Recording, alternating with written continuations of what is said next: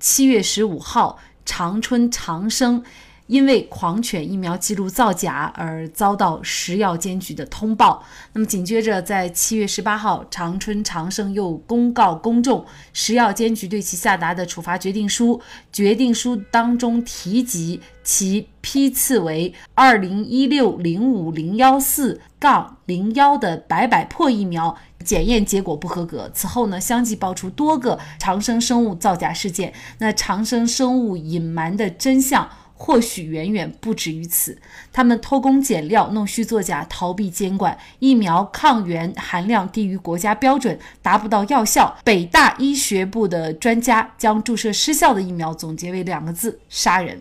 那么，尽管呢，目前据媒体报道还没有发现因为注射疫苗发生不良影响的案例，但是呢，早在2005年，山东就发生了一起被狗咬伤的夏保国注射了狂犬疫苗以后，眼睛视力下降，导致二级残疾。然而，最终呢，经过再审程序，却判决长春长生无责的案例。那么，就着这个案件呢，我们也跟大家一起来介绍一下。二零零五年的六月，山东人夏保国被自家饲养的小狗咬伤，于是呢，夏保国就立即到润光公司的卫生所注射了狂犬疫苗。当时呢，是一共注射了三针。那么就在同年的七月份，夏保国家人就发现他的视力下降，在七月三十号就到潍坊市义都中心医院就诊，检查结果是右眼无光感，右眼的视力为零点一。那么其后呢，夏保国就先后到多家的医院就诊治疗。那么根据医生诊断，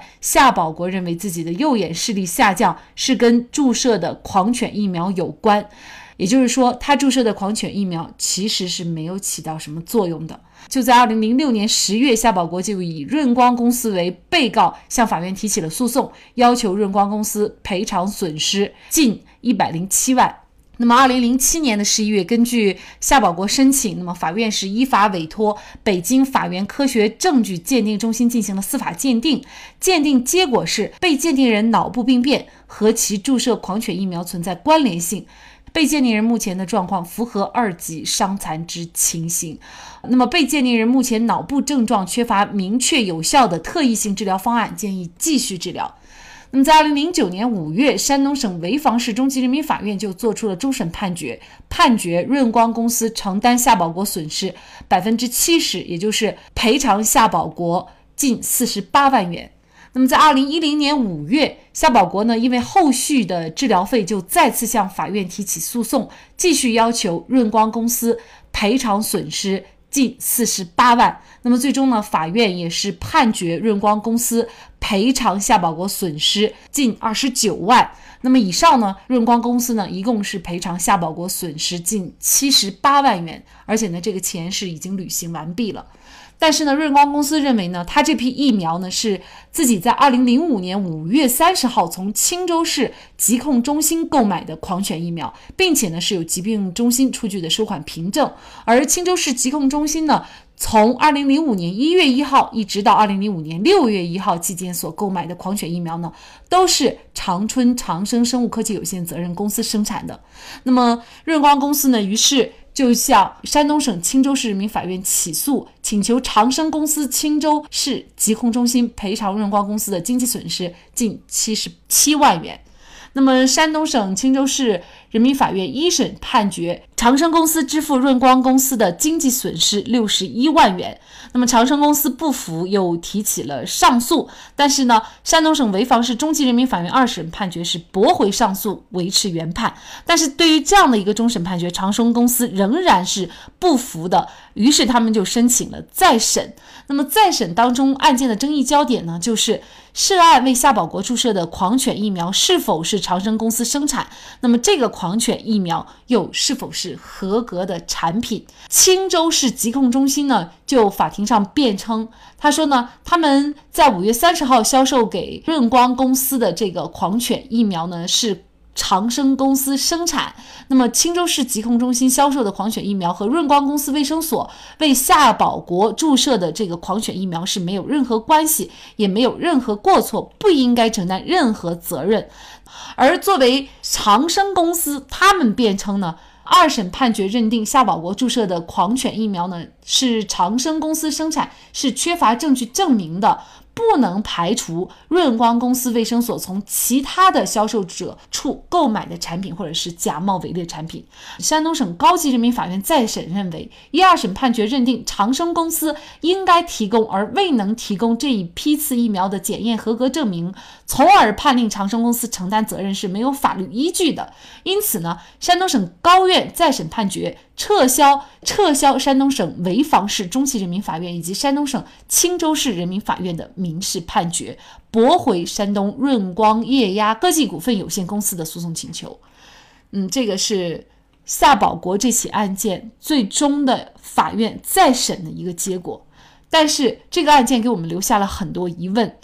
比如说，法院认定长生公司没有能够提供这批次疫苗的检验合格证明，却不需要承担责任，理由是什么？法院的这样的一个再审判决怎么来看？那么目前呢，虽然还没有报道说打了这批疫苗孩子发生不良反应，但是如果孩子注射了这批不合格的疫苗的话，又该怎么来维权？而对于长生公司的行政处罚以及相关的法律处罚是否过轻，一系列的相关法律问题，今天呢，我们就邀请云南硕鑫律师事务所医疗纠纷专业律师张海丽律师和我们一起来聊一下。张律师你好，主持人好，听众朋友们大家好。非常感谢张律师。这个事件一出啊，应该说我也是一位孩子的妈妈啊，看了以后自己不仅仅是触目惊心，特别气愤啊，愤慨的对象挺多的。我想我们今天呢就来一一的聊一下。那么这起案件呢，事实上是发生在二零零五年，但是呢，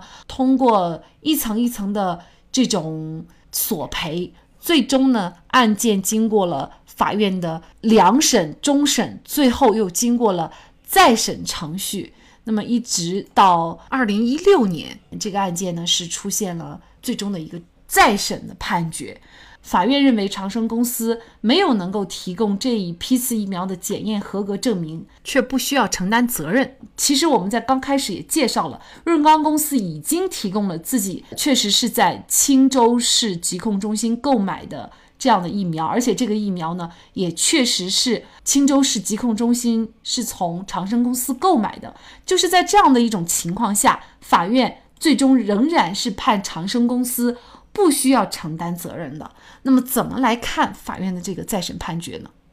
呃，我个人认为，再审法院对于一二审法院仅以长生公司应提供呃而未能提供该批次疫苗的检验合格证。认定具备生产资质的长生公司就涉案狂犬疫苗是否为合格产品承担举证不能的法律后果，无事实和法律依据的认定，我认为是错误的。润光公司与长生公司之间进行的诉讼案由为产品责任纠纷。最高人民法院关于民事诉讼证据的若干规定第四条第一款第六项明确规定，因缺陷产品致人损害的侵权诉讼。由产品的生产者就法律规定的免责事由承担举证责任，也就是说，长生公司应该就涉案狂犬疫苗是否属于合格产品承担举证责任。我们综合整个案件进行分析，长生公司并没有向一审、二审法院乃至再审法院提供该批次疫苗的检验合格证，来证明疫苗的是合格产品，这就是案件事实。一二审法院根据案件事实及相关法律规定，判由长生公司承担举证不能的不利法律后果，有事实依据与法律依据。而我们再来看一下疫苗出产或者是进口需要检验合格证的法律依据。呃，二零零一年十二月一日施行的《中华人民共和国药品管理法》第十二条明确规定。药品生产企业必须对其生产的药品进行质量检验，不符合国家药品标准或者是不按照省、自治区、直辖市人民政府药品监督管理部门制定的中药饮片炮制规范炮制的，不得出厂。然后，二零零二年九月十五日，嗯，施行的《中华人民共和国药品管理法实施条例》第三十九条规定，疫苗类制品、血液制品。用于血液筛查的体外诊断试剂，以及国务院药品监督管理部门规定的其他生物药、生物制品，在销售前或者是进口时，应当按照国务院药品监督管理部门的规定进行检验或者是审核批准。检验不合格或者是未获批准的，不得销售或者是进口。那上述法律法规均有明确的规定，药品、生物制品未经检验合格，不得出厂销售或者是进口。本案涉案狂犬疫苗亦应该受到上述强制性规定的约束。但是呢，再审法院却依据二零零五年六月三十日施行的。国家食品药品监督管理局关于人用狂犬疫苗实施批签发管理的通知，认定，自2005年8月1日起实施签发每批次检验合格证明，即在此时间前对销售狂犬疫苗并无强制性规定。该认定显然是错误的。通知系根据《药品管理法实施条例》以及生物药。生物制品批签发管理办法的相关规定作出的，其效力在上述法律法规之下。通知仅是对于人用狂犬疫苗实施批签发管理的细化，并不能与上述法律法规规定相冲突。不能简单的认为，在通知确定的二零零五年七月一日以前，就不要求狂犬疫苗出厂前必须经检验合格。但是呢，这个案件我们知道它已经是再审判决了。呃，如果润瓜公司想继续的去发案或者是去维权，其实可能已经没有途径了，是吗？很难。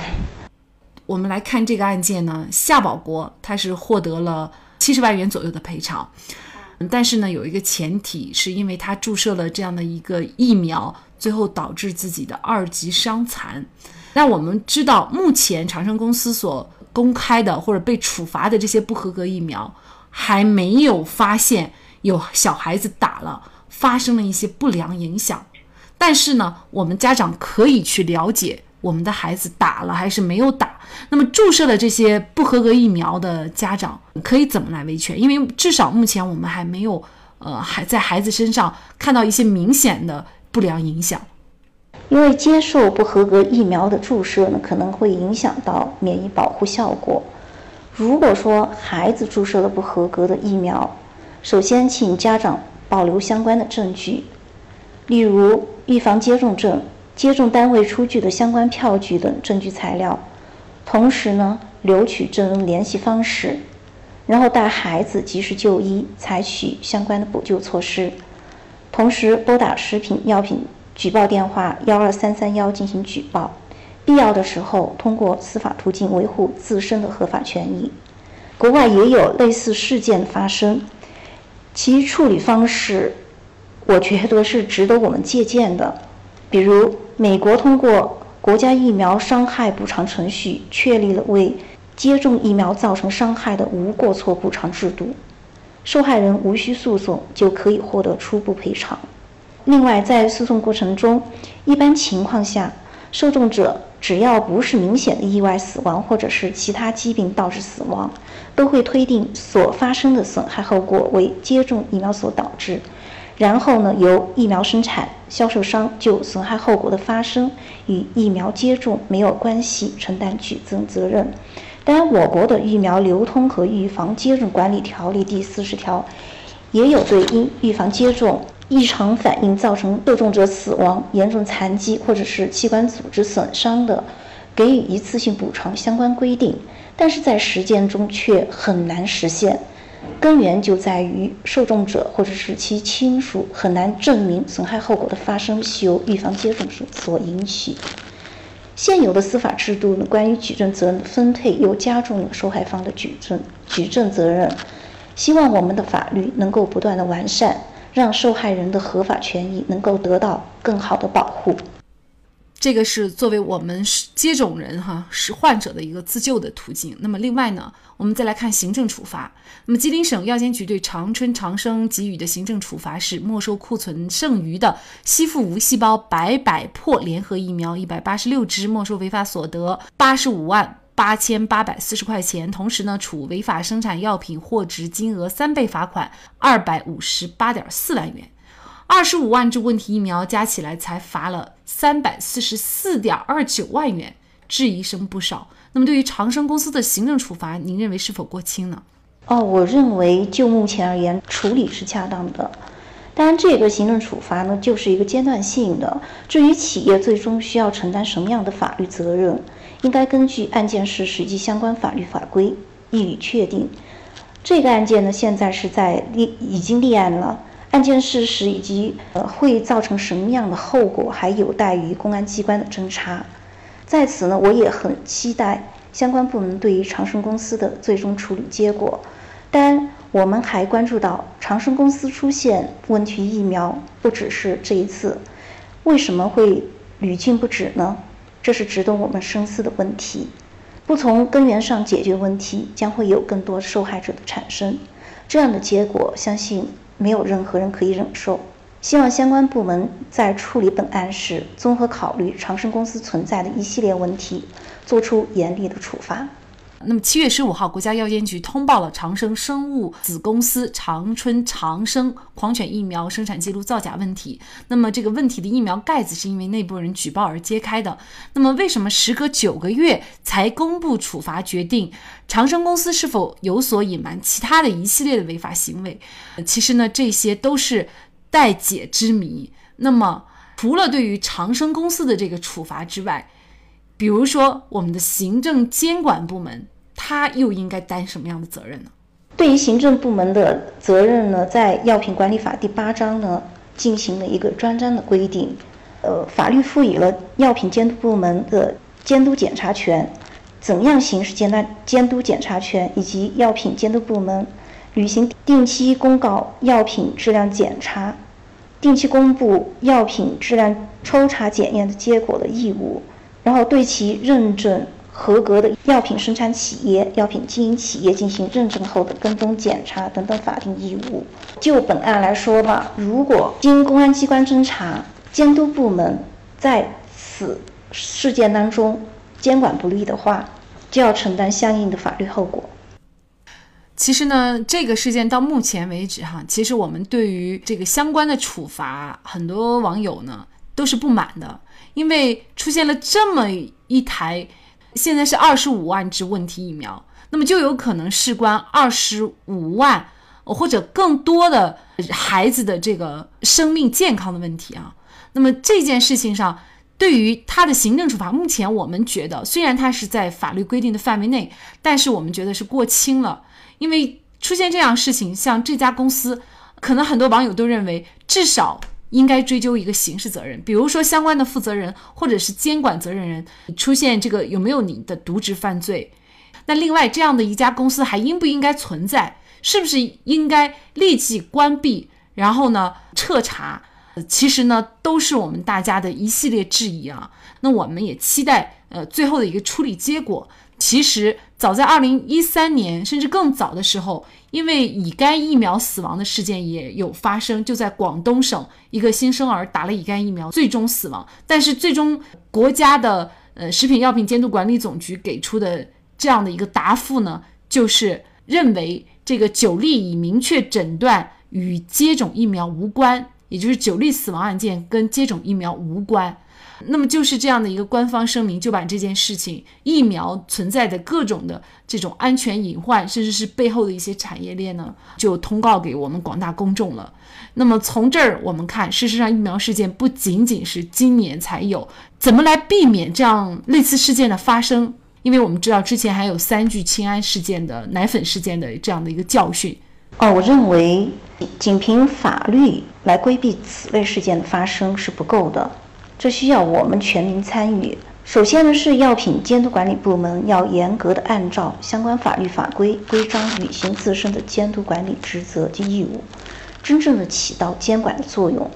在本案当中，问题疫苗能够浮出水面，就是药品监督管理部门在履行监督职责时发现的，这也体现了国家现阶段以及今后对于药品市场加强管理力度的做法。其次呢，就是作为疫苗的生产销售商，以及接种单位，除按照相关法律法规进行管理、生产、销售接种外，还应该恪守尊重生命至上的原则，做具有诚信的良心企业。但作为疫苗生产厂家，其担当的社会责任是非常大的，关系到人们的身体健康，甚至是生命。根据相关的数据统计呢，长生公司在2017年的研发投入仅占营业收入的百分之七点八七。我们从这个很低的比例就可以看出，长生公司并没有将其社会责任放到一个高度上。这样的管理怎么能够使公司得到长足的发展呢？也起不到担当社会责任的一个作用。另外，司法公正对于遏制此类事件的发生，也起到举足轻重的作用。长生公司屡屡出现问题疫苗，从某种角度来说，是违法成本太低，不足以起到震慑的作用。希望相关部门呢，根据客观实际，合理调整违法成本，从严处理。但作为我们个人，在发现相关线索的时候，应当向相关部门进行举报。应该说呢，法院无疑是所有社会矛盾最后解决的一个窗口。那么很遗憾，就这个案件，也就是狂犬病疫苗这个案件，长生公司呢也就这么逍遥法外了。从一系列的案件和事件，我们可以看到，违法成本极小，监管不到位，而普通患者维权又特别困难，医药企业长期垄断，就造成了今天触目惊心的这样的一个状况。确实，这早已不只是法律能够解决的问题，这需要通过各方面的彻查，并且建立一套完善的监管机制，或许呢，才能给我们大众以及无论是长生公司自己还是监管部门自己的子孙后代一个交代。